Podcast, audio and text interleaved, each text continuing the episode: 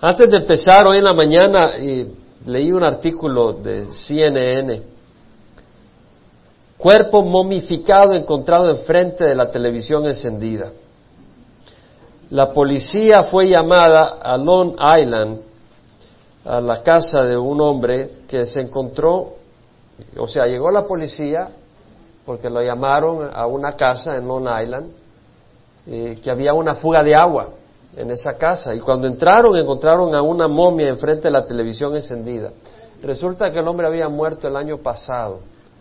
Eh, desde el 2005 el hombre murió enfrente de la televisión y nadie descubrió nada hasta el día de ayer o hoy. El hombre de 70 años, residente en Nueva York, Vincenzo Ricardo, murió por causas naturales.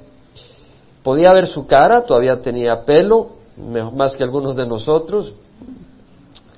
Los oficiales no podían explicarse por qué la electricidad no le habían desconectado, ya que Ricardo no se había escuchado desde el diciembre de 2005. Los vecinos decían, eh, no hemos visto a Ricardo porque tal vez eh, está en el hospital o en alguna, algún lugar de, jubilación ya para mayores. Además es diabético y ha estado eh, ciego por años. O sea que está enfrente de la televisión ciego para oír la televisión.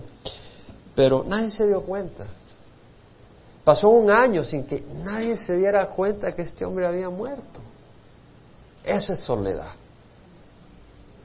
Eso es soledad. Yo creo que es más difícil encontrar eso en Centroamérica, México, Suramérica.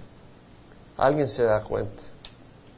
Pero acá tú te puedes morir y pasa un año. Y se dieron cuenta por accidente. Si no hubiera habido fuga de agua, saber cuántos años hubieran pasado sin que...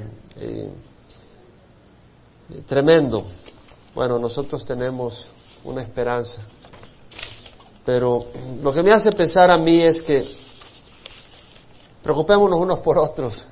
De repente deja de venir el pastor y dice, bueno, lo llevaron al hospital. No vayan a visitarme, vayan a ver si estoy vivo.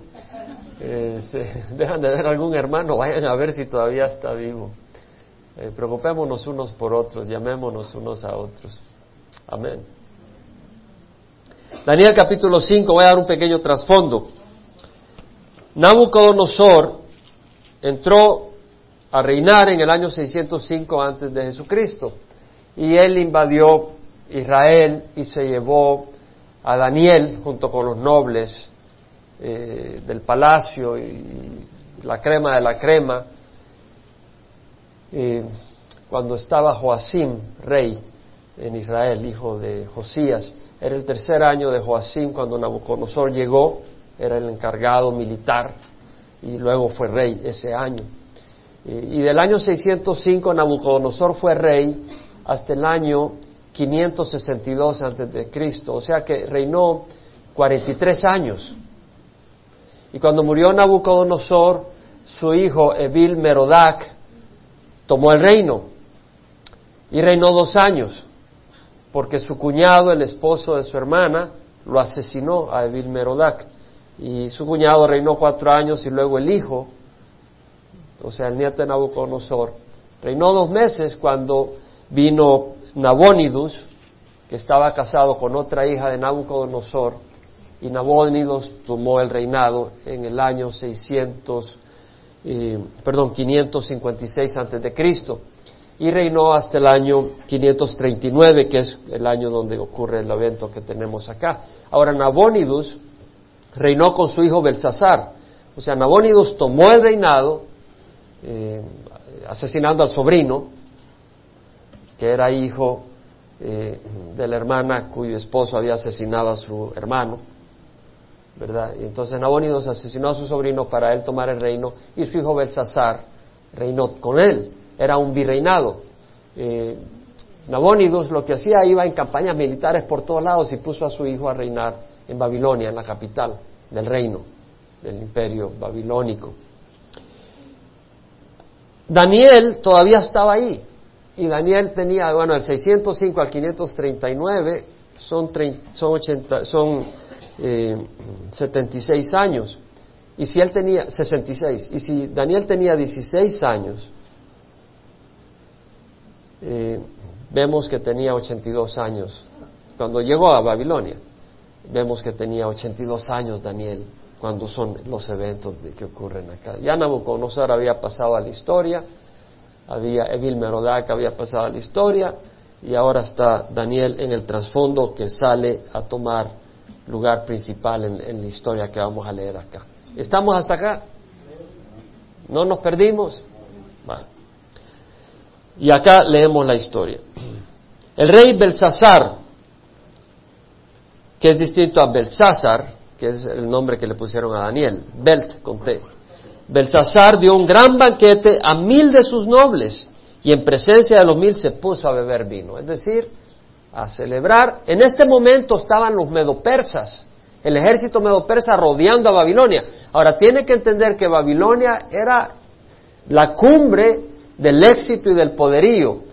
Medía la ciudad 15, era un cuadrilátero que medía 15 millas de largo, 15 millas de, de cada lado, 15 millas. Y las murallas medía 300 pies de altura. O sea, hasta 100 metros de altura medían las murallas. Y la anchura de estas murallas eran tales que podían ir cuatro eh, carros paralelamente, aladas por caballos, sobre la, sobre la muralla. Y la puerta por la que entraba la ciudad era de bronce, sólida, que nadie la podía abrir si no se abría por adentro. Y además tenían suplida, tenían eh, agua el río Éufrates eh, pasaba de norte a sur de la ciudad, ya sea a través de un canal o el río mismo. Pero de todas maneras pasaba y había una compuerta por donde pasaba, de manera que tenían agua constantemente. Estaban bien, bien, bien, y los medo persas habían rodeado a Babilonia con intención de tomarla y Belsasar eh, se burlaba de esta posibilidad porque se sentía fuerte porque ¿quién iba a entrar en la ciudad? Además tenían abastecimientos de alimentos para 20 años adentro de la ciudad. Así que Belsasar estaba muy tranquilo y en este trasfondo está bebiendo vino, sin preocuparse. Estaba bebiendo vino. Y mientras saboreaba el vino, Belsasar ordenó traer los vasos de oro y plata que Nabucodonosor, su padre, al decir Nabucodonosor su padre, su abuelo realmente, pero pues eh, se usa la misma palabra, una palabra para padre, abuelo, antepasado. Había sacado del templo que estaba en Jerusalén para que bebieran en ellos el rey, sus nobles, sus mujeres y sus concubinas. Sacó las copas de oro y de plata del templo de Dios que había llevado Nabucodonosor. Nabucodonosor las había puesto en una bodega él no tenía interés en usarlas porque había dadose cuenta quién era Dios, el Dios altísimo, ¿verdad? Dios lo había humillado, tuvo varios encuentros y no quería hacer más. Pero vemos que saca del templo que estaba en Jerusalén para que vivieran en ellos el rey y sus nobles, sus mujeres y sus concubinas. Entonces trajeron los vasos de oro que habían sido sacados del templo, la casa de Dios que estaba en Jerusalén.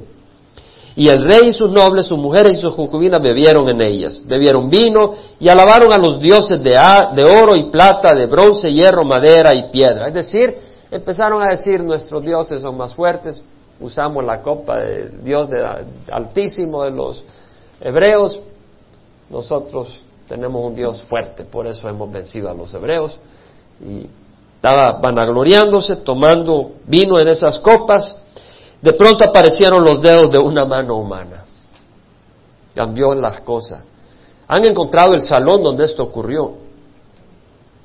Eh, enorme, creo que son 150 pies o no sé qué eran, como 60, 160 pies de largo el salón y no sé cuántos pies de ancho.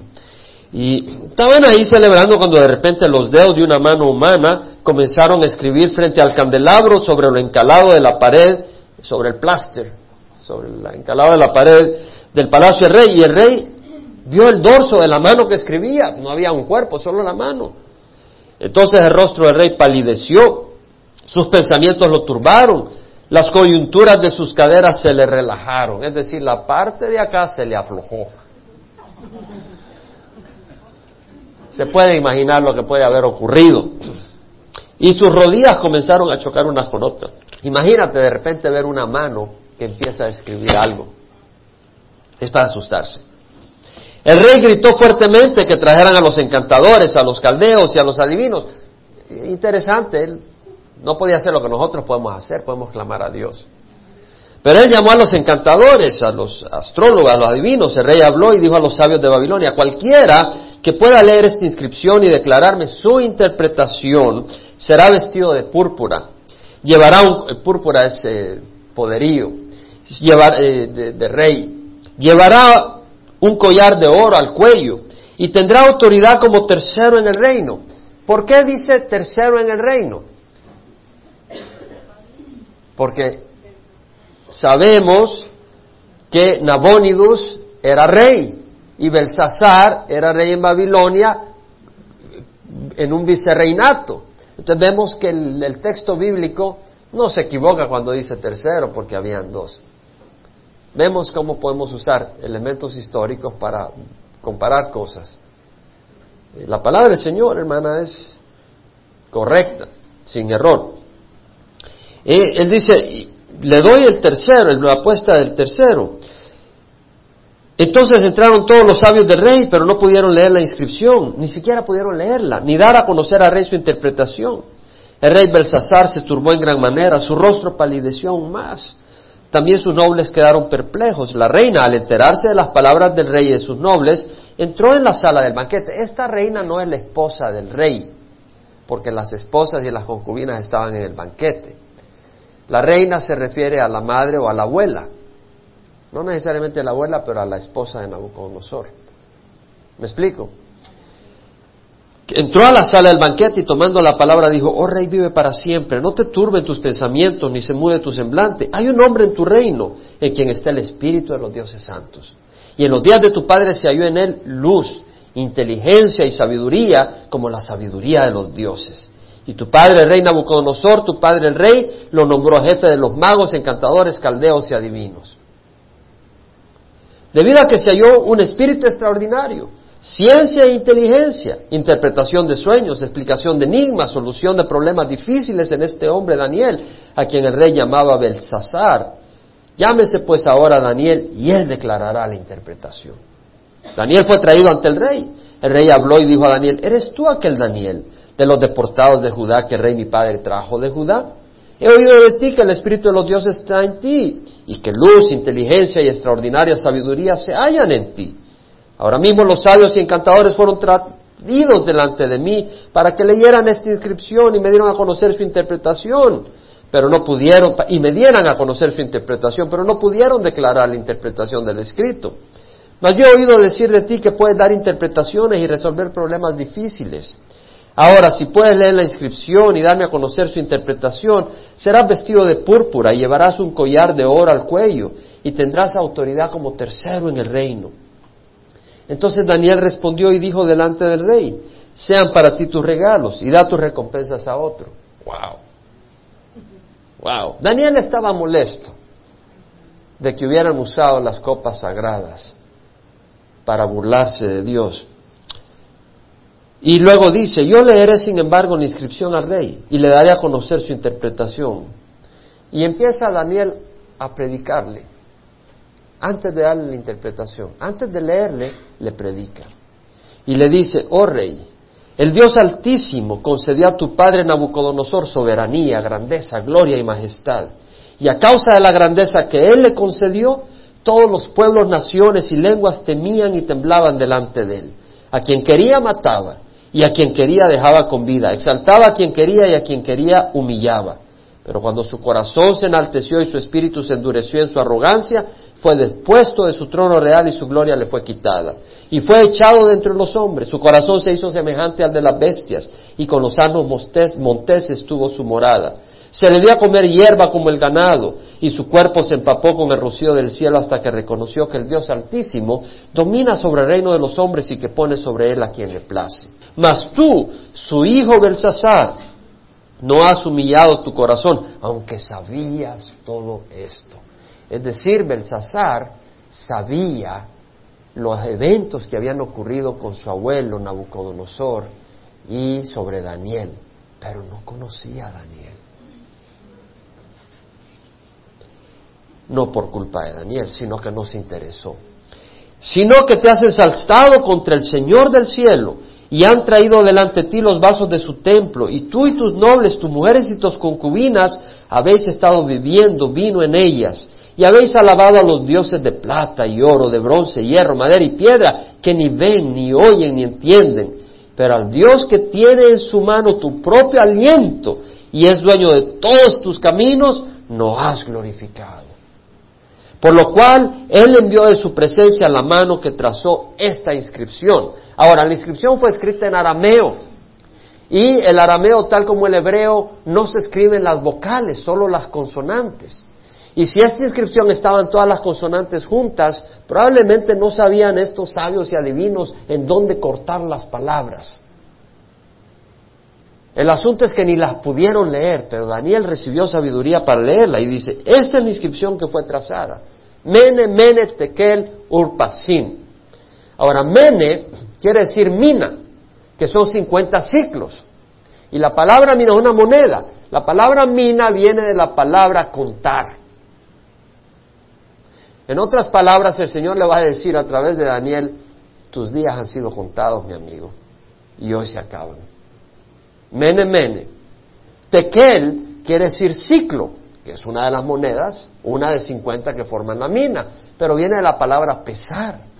Lo que el Señor le va a decir a través de Daniel, Nebuchadnezzar, tu vida, tus obras han sido pesadas y no pesas, mi amigo, no pesan lo suficiente.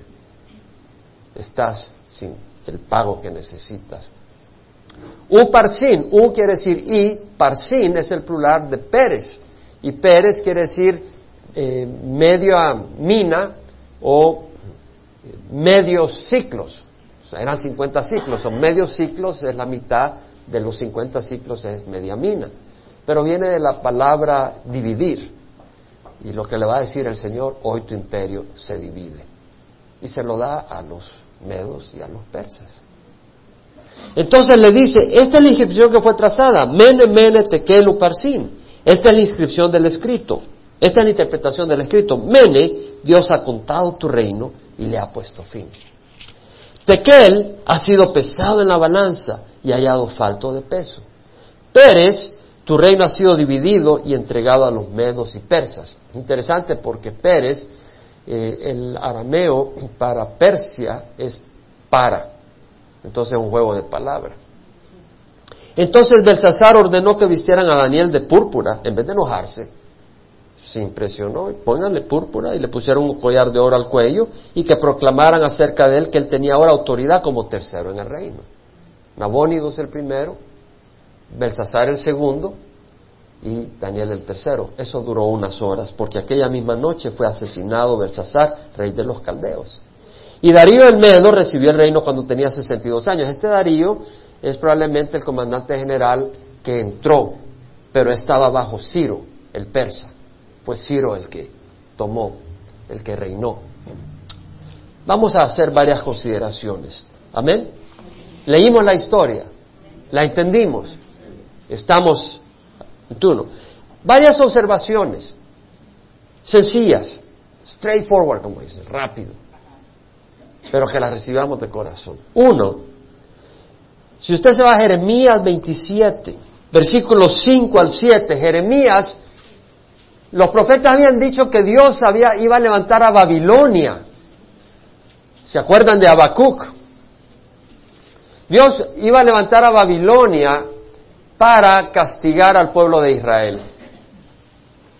Pero Dios también, a través de Jeremías, Isaías, dijo que Dios iba a juzgar a Babilonia cuando llegara el tiempo.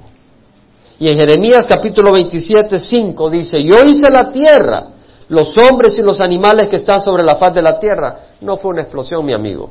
Con mi gran poder y con mi brazo extendido, y la doy a quien me place. Y ahora yo he puesto todas estas tierras en manos de mi, perdón, de mi siervo Nabucodonosor. No quiere decir de que Nabucodonosor era un hombre dedicado a las cosas de Dios, pero que Dios lo está usando. Dios usa a quien quiera. Rey de Babilonia, siervo mío, y también las bestias del campo le he dado para que le sirvan. Hasta las bestias del campo obedecen a Dios. A veces son las bestias del campo las que obedecen, los hombres no. Y todas las naciones le servirán a él, a su hijo y al hijo de su hijo, hasta que llegue también la hora a su propia tierra. Entonces muchas naciones y grandes reyes lo harán su siervo. Es decir, ¿qué es lo que dice Jeremías acá? Que el imperio babilónico se lo da a Nabucodonosor, pero se lo quita al nieto de él. ¿Cierto? Es lo que está diciendo. Y efectivamente, Belsasar era nieto de Nabucodonosor. Y ahí Dios le quitó el reino babilónico y se lo entregó a los caldeos y a los medes. Y cuando Daniel tuvo la interpretación del sueño que tuvo Nabucodonosor de la cabeza de oro y el pecho y los brazos de plata, le dijo, cada uno es un reino. Después de ti viene otro reino, ahora los brazos son dos, los medes y los persas. El imperio medo-persa. Dos grupos que estaban ahí tomando control de Babilonia. Lo que quiero decir es que las profecías de Dios se cumplen. La palabra de Dios se cumple. Y el Señor dice que el temor a Jehová es el principio de la sabiduría. Los necios desprecian la sabiduría y la instrucción. Hermanos, si nosotros llegamos a oír la palabra del Señor, respondamos a ella. No seamos necios. Si oímos la palabra de Dios, ay que mi hermano Nelson, como me compartía esta semana, ¿por qué iba a matar Dios a Moisés porque no había circuncidado a su hijo? ¿Te acuerdas, Nelson? Y en ese momento el Señor nos habla, realmente Moisés fue el siervo que Dios levantó para traer la ley a Israel. Y ellos tenían una sola ley, ley, circuncidar a sus hijos. Y Moisés estaba faltando en esa ley. ¿Cómo podía, si él no escuchaba la voz de Dios, ser un instrumento de Dios? Tenemos que escuchar la voz de Dios. Tenemos que respetar la voz de Dios. Amén. Hermanos, yo creo que es triste cuando Dios habla y uno no escucha.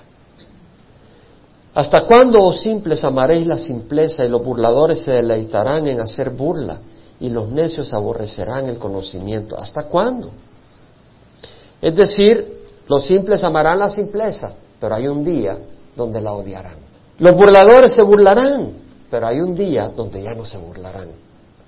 Los necios aborrecerán el conocimiento, pero habrá un día donde dirán, ah,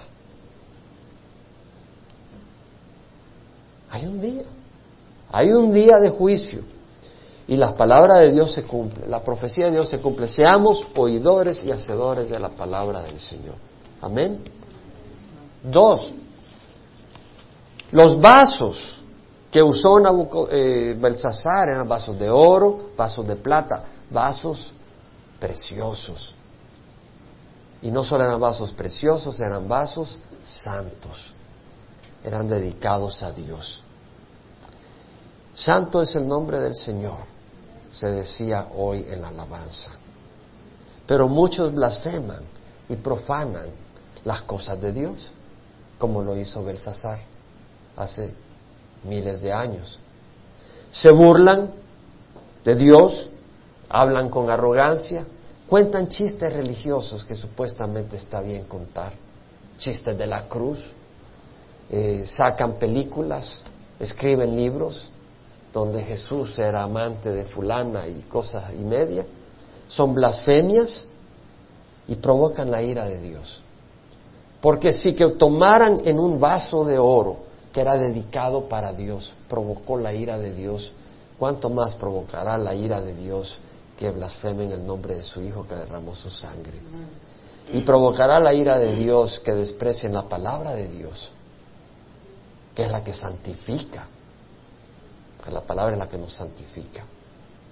La palabra de Dios. Dice en Éxodo, no tomarás el nombre de Jehová tu Dios en vano, ¿por qué? Jehová no tendrá por inocente al que tome su nombre en vano. Entonces muchos usan el nombre de Dios en vano. Nosotros debemos de cuidarnos para que el nombre de Dios sea honrado en nuestras vidas. Amén. Otro punto, vasos preciosos de oro y plata eran vasos santos. Hermanos, esos vasos fueron tratados por irrespeto, provocó a la ira de Dios. Pero también esos vasos santos fueron usados para el placer de hombres paganos. ¿Cierto? Eran para servir a Dios. Los usaron para placer hombres paganos. Yo quiero decirte que nuestro cuerpo es un vaso santo para la gloria de Dios. No quiere decir que no podemos tener placeres que están dentro del plan de Dios. Podemos disfrutar cosas. Las cosas son para el disfrute. Podemos disfrutar relaciones, podemos disfrutar intimidades dentro del matrimonio. Pero el Señor nos recuerda que nuestro cuerpo es templo del Espíritu Santo. ¿No sabéis, dice, que vuestro cuerpo es templo del Espíritu Santo que está en vosotros, el cual tenéis de Dios y que no sois vuestros? Pues por precio habéis sido comprados. Por tanto, glorificad a Dios en vuestro cuerpo y en vuestro espíritu, que son de Dios. Entonces somos vasos. No solo somos vasos, somos templo del Espíritu Santo. Los vasos estaban en el templo. Nosotros somos templo donde habita el Espíritu Santo. Quiere decir que si alguien toma ventaja de una jovencita cristiana, si alguien toma ventaja de un jovencito cristiano, si alguien toma ventaja de un niño, verá la ira de Dios. Porque Dios no va a ignorar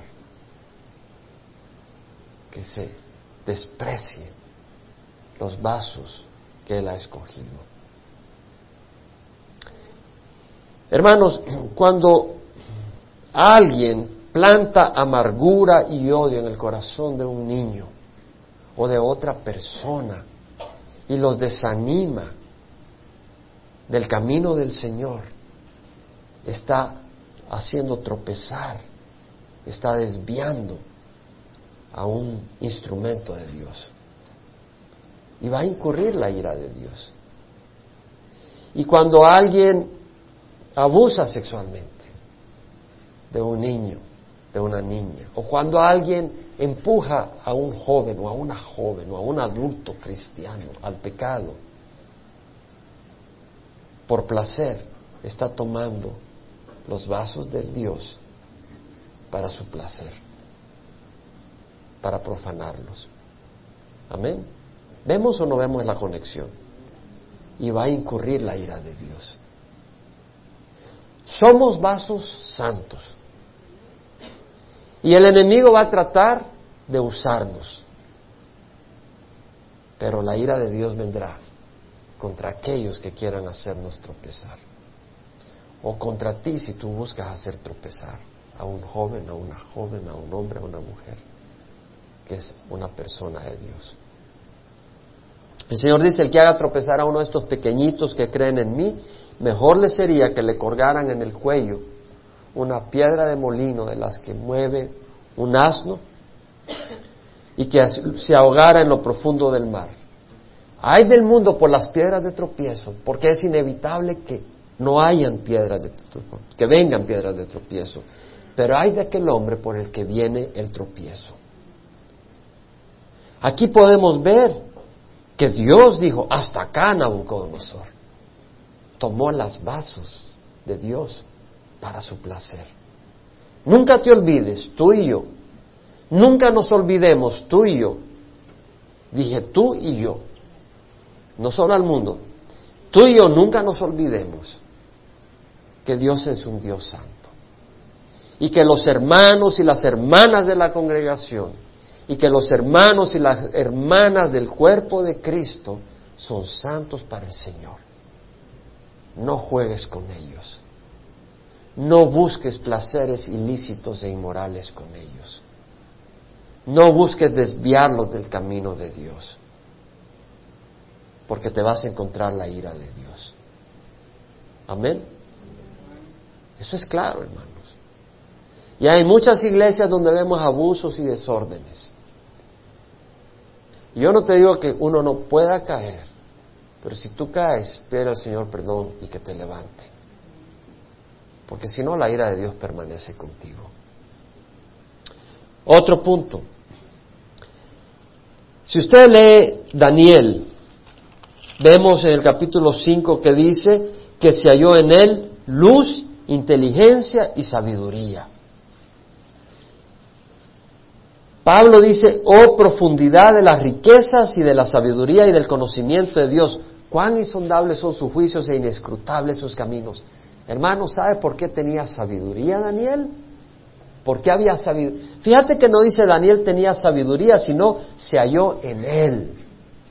¿Sabes qué se hallaba en Daniel? El Espíritu de Dios.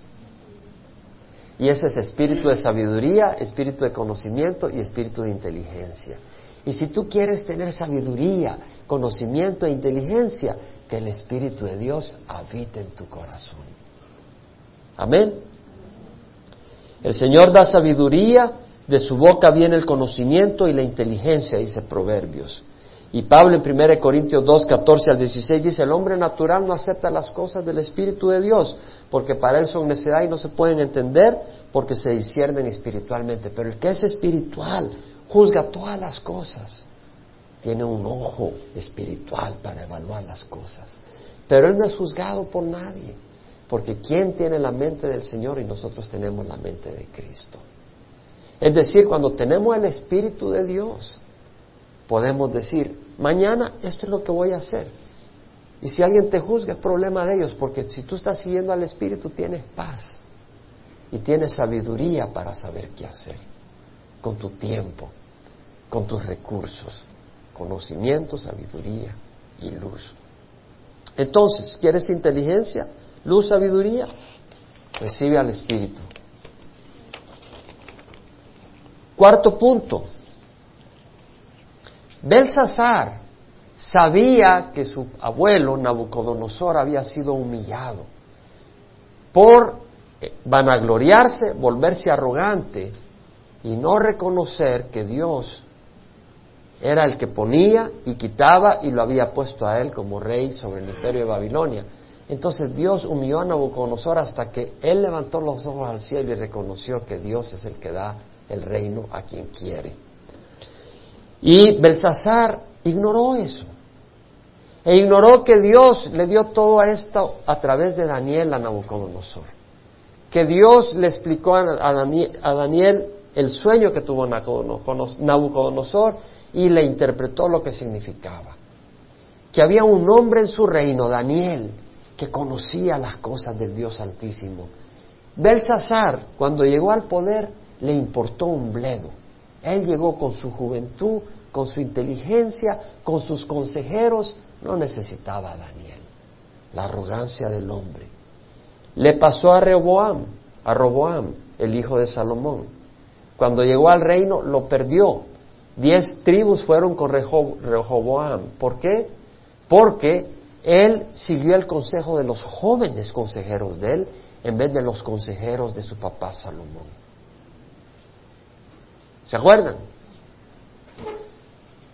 Y los consejeros de su papá Salomón le dijeron, cuando se quejó el pueblo de que Salomón había sido muy estricto, eh, y le pidieron misericordia a Roboam, los consejeros de Roboam le dijeron, póntele más duro para que no se te revele. Los consejeros de Salomón le dijeron, suelta un poco la pita, dales un poco de respiración para que no se te revele.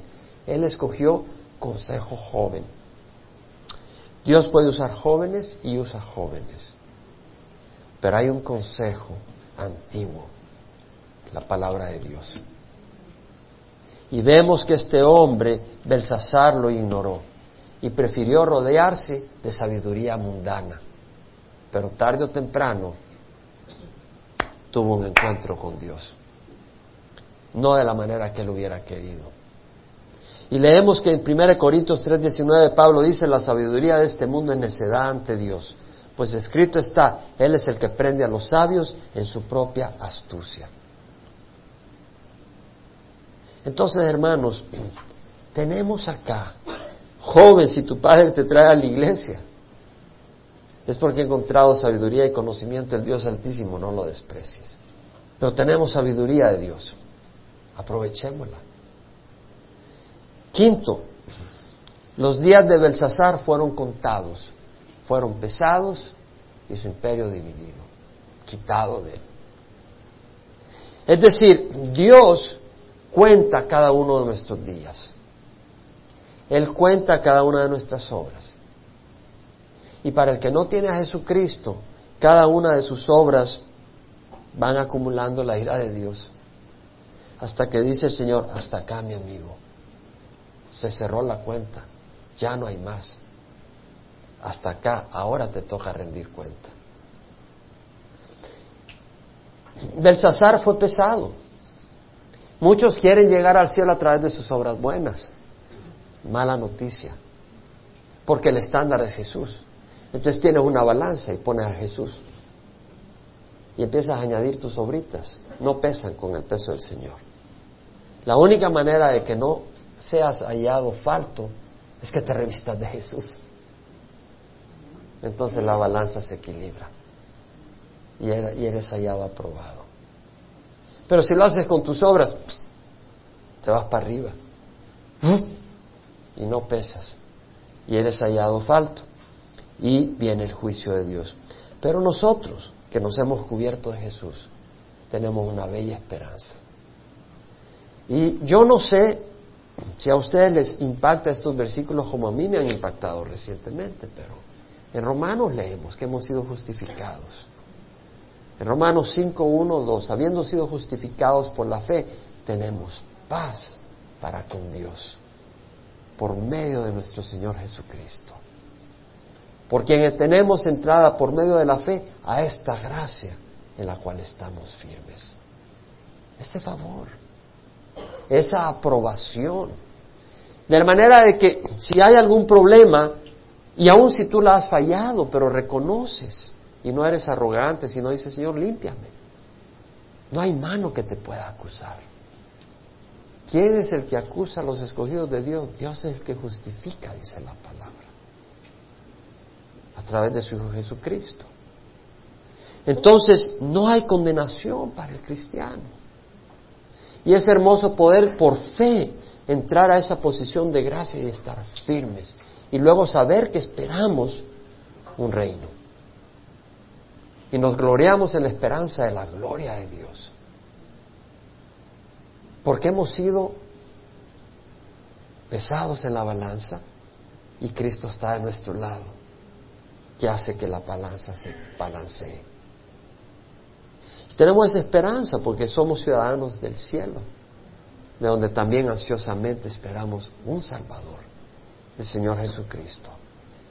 El que transformará este cuerpo de humillación a la conformidad del cuerpo de su gloria. Entonces sabemos que este cuerpo no solo es este cuerpo, esta condición en la que estamos será reemplazada. Este cuerpo que se aflige por salud, esta, este cuerpo que recibe abusos en este mundo, será transformado por un cuerpo no de humillación, sino con un cuerpo en conformidad a la gloria del cuerpo de Cristo. ¡Qué esperanza! Para mí eso es maravilloso. Y esa es una gran esperanza para el cristiano. Ahora voy a cerrar con esta pregunta. ¿Cuál fue la motivación de Daniel? Si tú te das cuenta en Daniel 5, 16 al 17, yo he oído decir de que puedes dar interpretaciones y resolver problemas difíciles. Ahora, si puedes leer la inscripción y darme a conocer su interpretación, serás vestido de púrpura y llevarás un collar de oro al cuello y tendrás autoridad como tercero en el reino. Daniel respondió y dijo delante del rey, sean para ti tus regalos y da tus recompensas a otros. Yo leeré, sin embargo, la inscripción al rey y le daré a conocer su interpretación. Sabes que Daniel, bueno, ya tenía 82 años, oro, poder, tal vez ya no le interesaba a Daniel. Pero Daniel fue así desde que era un jovencito. ¿Se acuerdan la historia de Daniel que hemos empezado a leer? Era un hombre de integridad. Siervos, debemos de ser hombres de integridad, de rectitud, que de nuestros labios no salgan mentiras, no salgan engaños. Daniel era un hombre de integridad. ¿Sabes qué motivaba a Daniel? Que si Dios se molestó en escribir un mensaje, él quería que la persona para quien iba ese mensaje lo recibiera. ¿Cierto?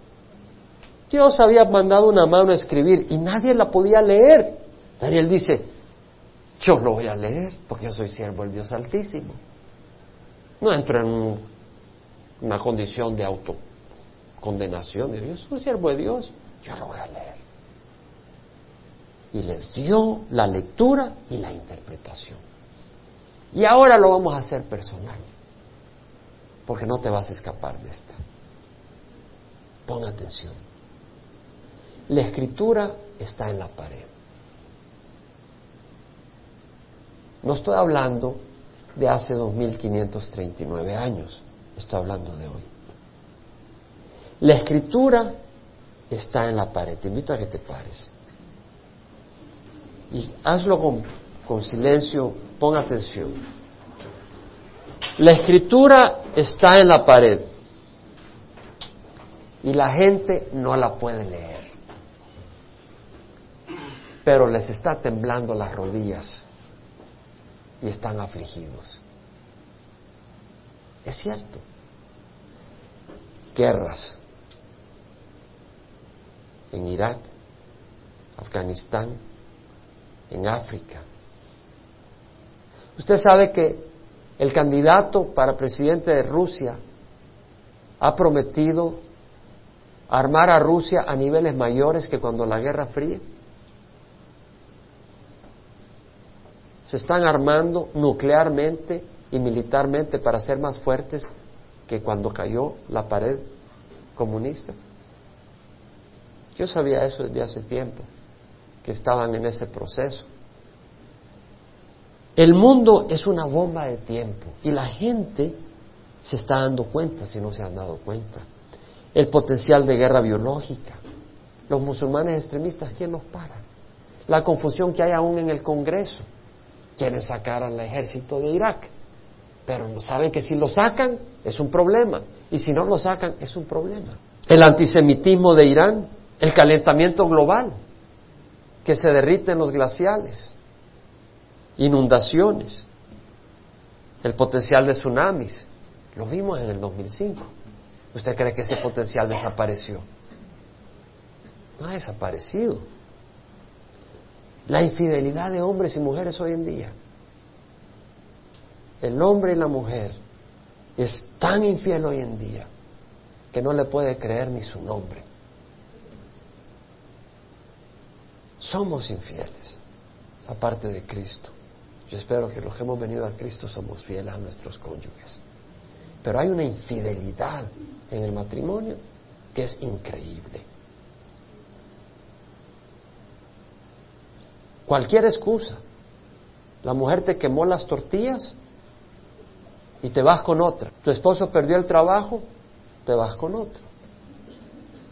Ah, no vas a decir que esa fue la razón. Eres suficientemente astuto para cubrirla bajo cien mil locuras. Pero el mundo está perdido. Confusión sobre el propósito de la vida, sobre el rol y la estructura básica de la sociedad, sobre el hogar qué forman el lugar, qué forma el matrimonio. Ahora, si dices que es un hombre y una mujer, eres poco popular. Si yo llego a decir eso a mis vecinos, le prenden fuego a mi casa. Hay un desorden, pero en nosotros, esa es la escritura en la pared. La gente sabe que hay una confusión y la gente sabe que algo va, algo va a pasar. La gente está afligida. Es un juicio. Y lo huelen.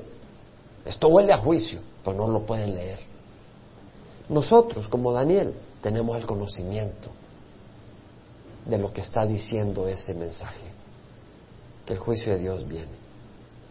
Y tenemos la interpretación. Y lo bueno Daniel dio un mensaje de condenación. Hoy se te acaba el reino. Y, hoy, y ese día murió. Nosotros tenemos un mensaje de salvación. Entonces, estamos dispuestos a ir a quienes se les ha escrito este mensaje y decirles qué dice la escritura y qué significa. Me reuní con el grupo de siervos. Hay un grupo de siervos con el que me reúno. Y les hice una pregunta. Y la pregunta es, ¿quién de ustedes está dispuesto a regresarse a su país si Dios lo lleva de regreso?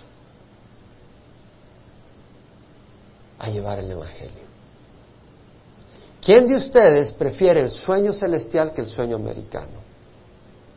¿Quién de ustedes prefiere el banquete celestial que las migajas que ofrece este mundo?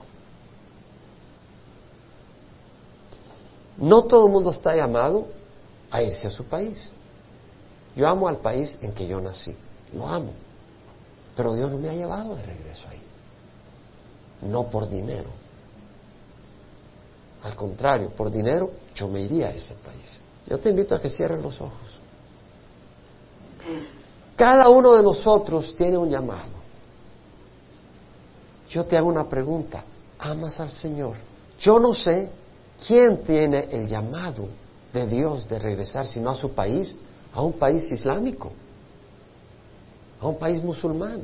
¿Quién dice que hay que ser americano para ir a ministrar a un país islámico musulmán?